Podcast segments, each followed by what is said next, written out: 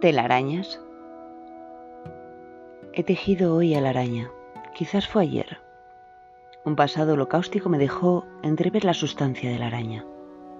Entraba como sombra febril, como figura de la tora, al umbral de mis secretos.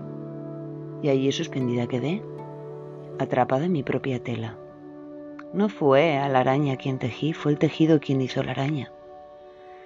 El pintor estaba allí, no era él tampoco, era su caballete, que abandonado y solitario en espectral medida acumulaba densamente los hilos interminables de la araña. Parecía un pez cazado por algún solitario. Parecía su pluma en realidad el lienzo de mi medida.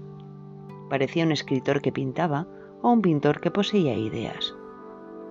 Su sombra se asemejaba al misterio ondulante que caminaba con pasos sincopacos a la luz de una lámpara de color como si viniera de la calle del sueño y a la vez, ¿por qué no?, de lo tenebroso, de lo temido, del susto hecho miedo. Era una sombra larga, tan larga, tan larga como la de Porfirio, tan poética como Cervantes, tan llana como aquel siervo sin tierra que conocí en mis mocedades.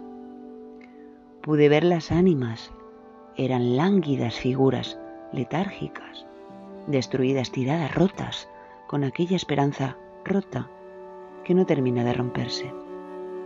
Eran monigotes, a veces que olvidaban ciertamente el juego que temían a la infancia, que acorralaban también en el umbral de sus secretos aquella luz divina que deja hacer tiernos a veces hasta nuestros mismos pesares.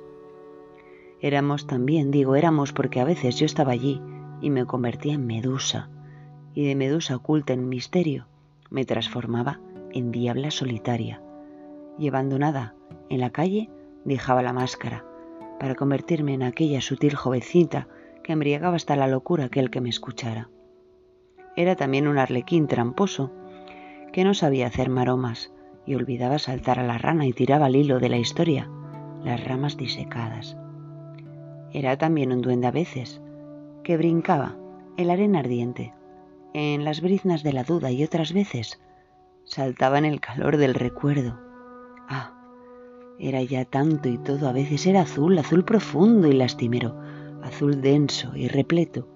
Era azul que mojaba su agua en el lago del universo.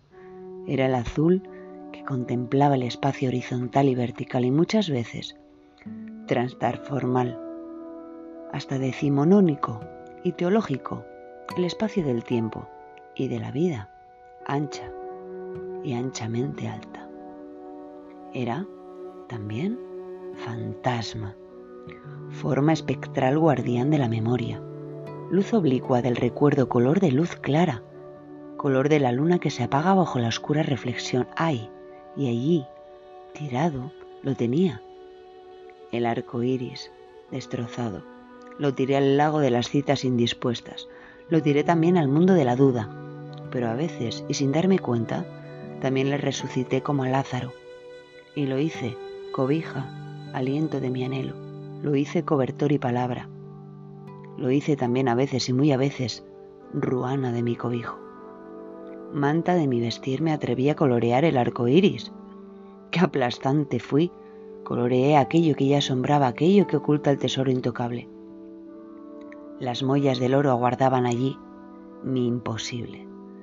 Caminé hasta el hartazgo, caminé hasta el delirio, creyendo o ilusa que podría encontrar aquellas mollas al final del arco iris. Pero qué ilusa, qué ilusa. Etérea eres, y te me escapas, me sugieres, me seduces, me subyugas y después me dejas en el limbo de la tentación, para volverte así, otra vez, de la araña.